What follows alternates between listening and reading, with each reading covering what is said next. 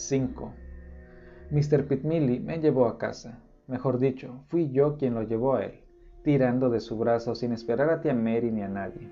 Salimos de nuevo a la luz del atardecer del exterior precipitadamente, sin echarme siquiera un chal sobre mis brazos desnudos, con el collar de perlas alrededor de mi garganta.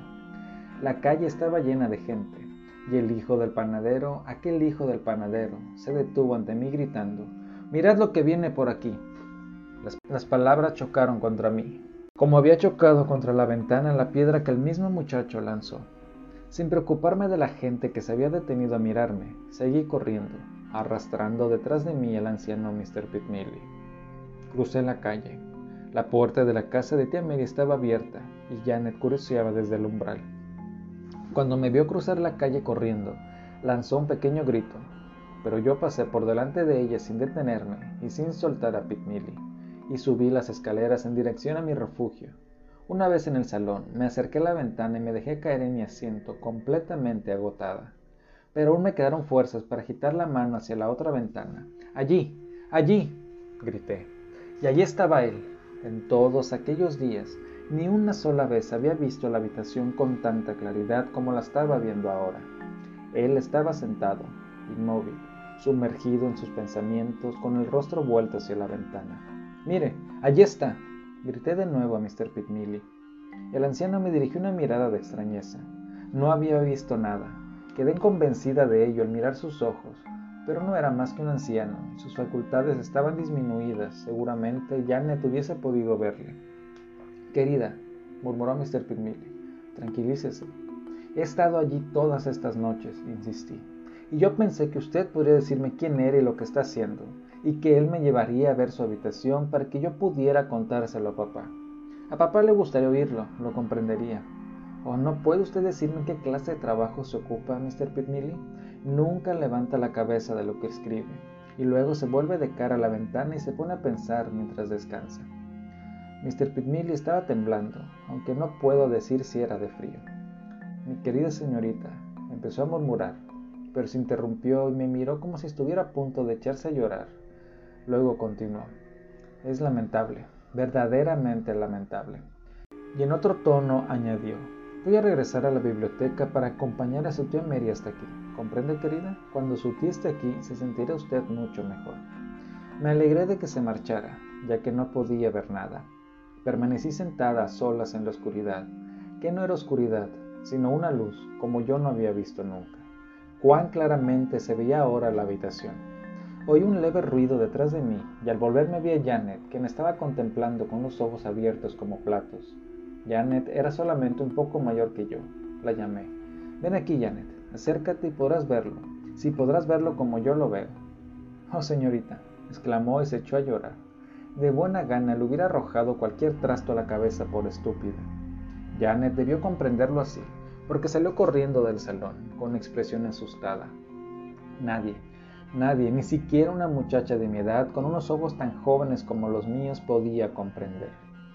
Me apoyé en el antepecho de la ventana del salón y tendí las manos hacia él, que continuaba allí sentado, y que era el único a quien podía acudir en busca de comprensión.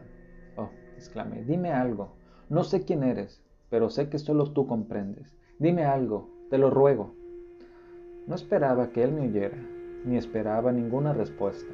¿Cómo podía oírme separados como estábamos por la calle y con su ventana cerrada y el murmullo de las voces resonando interrumpidamente?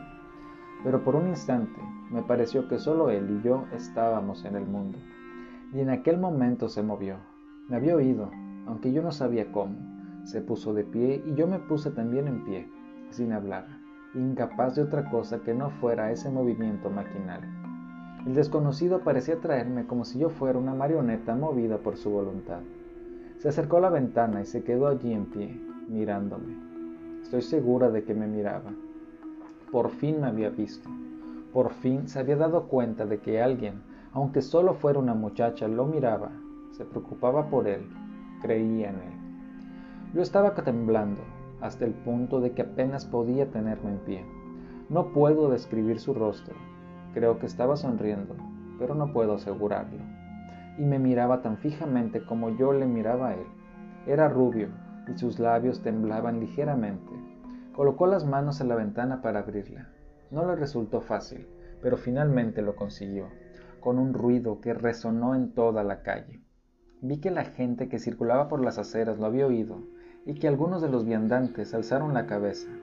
Abrió la ventana con un ruido que debió percibirse desde el puerto a la abadía. ¿Podía nadie seguir dudando? Y entonces se inclinó hacia adelante en la ventana, mirando el exterior. No había nadie en la calle en aquel momento, pues lo hubieran visto. Me miró y agitó levemente su mano en un gesto de saludo.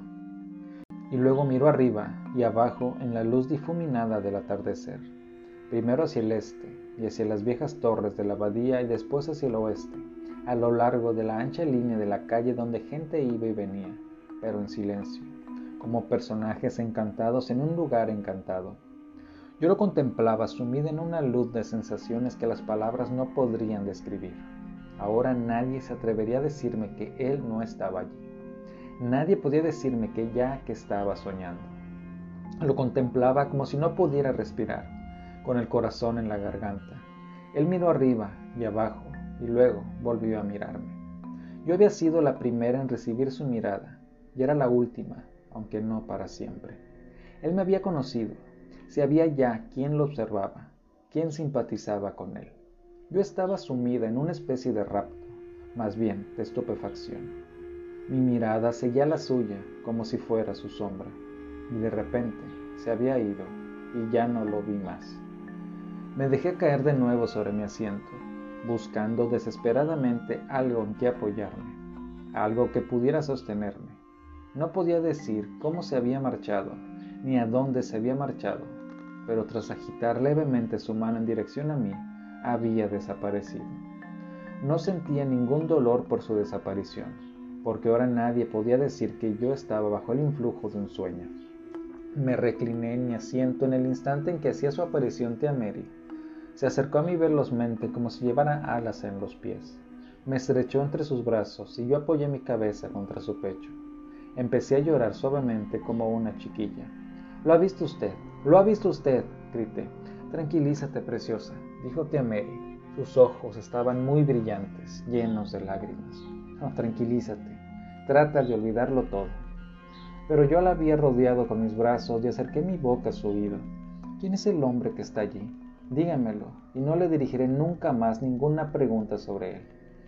Oh, preciosa, descansa. Todo eso no es más que, ¿cómo te diría yo? Un sueño, sí, un sueño. No, tía Mary, no, yo sé que no ha sido un sueño, lo sé. Tía Mary estaba muy agitada. ¿Qué puedo decirte yo? ¿Qué puedo decirte si sé lo mismo que sabes tú? Tienes toda la vida por olvidarlo, querida mía. Los sueños terminan por olvidarse. No es un sueño, insistí tercamente. Lo que he visto con mis ojos, lo he visto. Tía Mary me besó y sus húmedas mejillas se apoyaron en las mías. Preciosa, ahora debes tratar de dormir un poco. Vamos, te acompañaré a tu cuarto. Me quedaré contigo y veremos lo que nos trae el día de mañana. No tengo miedo, repliqué, pero dejé que me acompañara a mi habitación. Y por extraño que pueda parecer, me dormí inmediatamente. Estaba agotada. Era una chica joven y no estaba acostumbrada a permanecer despierta en la cama. De cuando en cuando abría los ojos y a veces me sobresaltaba recordando algo, pero tía Mary siempre pero tía Mary estaba siempre a mi lado para tranquilizarme y yo volvía a quedarme dormida en su seno como un pajarillo en su nido. Al día siguiente, no quise quedarme en la cama. Me sentía poseída por una especie de fiebre y no sabía qué hacer. La ventana parecía completamente opaca, sin el menor reflejo, lisa y negra como un trozo de madera. Hasta entonces, nunca había tenido para mí menos aspecto de ventana. No me extraña, me dije a mí misma, viéndola como ahora la veo, que unos ojos menos agudos que los míos tengan la opinión que tienen de ella. Y a continuación sonreí para mis adentros, pensando en el atardecer y en la luz especial, y preguntándome si el desconocido volvería a asomarse y a agitar la mano saludándome. Aunque no era necesario que se tomase la molestia de asomarse, me bastaría con que moviera levemente la cabeza y me saludara con un gesto de su mano. Resultaría más amistoso. A la hora del té se presentaron las amigas de mi tía. Desde mi asiento habitual las oí charlar y reírse en voz alta. Seguramente comentaban lo tonta que era yo. Podían reírse cuanto quisieran, no me importaba en absoluto. Después de la cena, tía Mary y yo nos instalamos en el salón, aunque creo que ella no prestaba mucha atención a su Times. Lo desplegó ante sus ojos, pero me di cuenta de que no atendía al periódico. Permanecí sentada en mi refugio desde las siete y media hasta las diez, y la luz del día se fue debilitando más y más hasta que oscureció por completo. Pero la ventana permaneció tan negra como la noche, y no vi nada, absolutamente nada. Bueno, otras veces me había ocurrido lo mismo. El desconocido no tenía la obligación de acudir todos los días a la habitación solo por complacerme. En la vida de un hombre hay muchas cosas, especialmente en la de un hombre estudioso como el desconocido. Me dije a mí misma que no estaba decepcionada. ¿Por qué había de estarlo? No era el primer día que dejaba de verlo. Tía Mary me observaba, tomaba nota mentalmente de cada uno de mis movimientos y sus ojos brillaban, con el brillo de las lágrimas, llenos de una compasión que me hacía sentir deseos de llorar pero me pareció que tía Mary se sentía más triste por ella que por mí misma. Y de repente corrí hacia ella y me refugié entre sus brazos, preguntándole una y otra vez quién era el desconocido y por qué estaba allí. Estaba convencida de que tía Mary lo sabía. ¿Por qué no quería contarme todo lo referente a él? ¿Cuándo lo había conocido? ¿Qué había ocurrido? Vencida por mis súplicas, tía Mary pareció dispuesta a descorrer el velo del misterio. Dicen, empezó, pero se interrumpió repentinamente. Oh, preciosa, trata de olvidar todo esto. Ahora yo sabía que había algo, algo que tía Mary conocía y no estaba dispuesta a permitir que me lo ocultara. Reduplé mis súplicas hasta que tía Mary dijo, dicen, que en cierta época vivía allí un estudiante que prefería sus libros al amor de una mujer. No mires, me mires así, preciosa. ¿Un estudiante? inquirí con avidez. Sí, y una muchacha, algo ligera de cascos, se enamoró de él y empezó a hacerle señas desde su ventana, mostrándole un anillo con gran diamante para que pudiera reconocerla. Sí, y una muchacha, algo ligera de cascos, se enamoró de él y empezó a hacerle señas desde su ventana, mostrándole un anillo con un gran diamante para que pudiera reconocerla. Pero él no le hacía ningún caso, y ella insistió e insistió hasta que sus hermanos oyeron las habladurías de la gente. La muchacha pertenecía a una familia rica y el estudiante era pobre, y los hermanos de la muchacha tenían un genio como la pólvora. Y sucedió que, oh preciosa, no hablemos más de ello. Y lo mataron, grité, lo mataron. Pero todas las noches acude a su habitación, tan joven como era entonces. Querida mía, murmuró tía Mary, me abrazó estrechamente mirándome con una expresión compasiva. Aquella noche no hablamos más del asunto, pero la noche siguiente fue lo mismo, y la tercera noche. Pensé que no podía soportar por más tiempo aquella situación. Tenía que hacer algo, pero ¿qué podía hacer? Al cuarto día se presentó mi madre para llevarme de nuevo a casa. Su llegada me cogió por sorpresa, y mamá dijo que debíamos marcharnos inmediatamente, pues papá debía de emprender un viaje al extranjero y al día siguiente debíamos estar en Londres. Al principio pensé negarme en redondo a acompañar a mi madre, pero yo no era más que una chiquilla y no podía resistirme a las órdenes de mis padres. Además, ¿con qué hubiese justificado mi deseo de permanecer en casa de tía Mary? De modo que tuve que marcharme. Tía Mary me abrazó cariñosamente al despedirse y sus ojos estaban llenos de lágrimas. Murmuró en mi oído, Esto es lo mejor para ti, preciosa, es lo mejor para ti. Cuán odioso resultaba oír decir que aquello era lo mejor, como si hubiera mejor o peor para mí, como si algo importara, como si no fuese lo mismo una cosa que otra. Lady Carby estaba presente en la despedida con sus encajes negros y el maléfico diamante luciendo en su mano. Palmeó cariñosamente mi hombro y me deseó buen viaje, y no hables nunca de lo que has visto en la ventana, me recomendó, los ojos engañan tanto como el corazón. En aquel momento recordé lo que tía Mary me había contado. La muchacha de la historia le mostraba al estudiante para que pudiera reconocerla un anillo con un gran diamante. Y me pareció que el diamante de Lenny Carby dejaba una marca en mi hombro. Pero, ¿cómo podía saber si se trataba del mismo diamante? No he vuelto nunca más a St.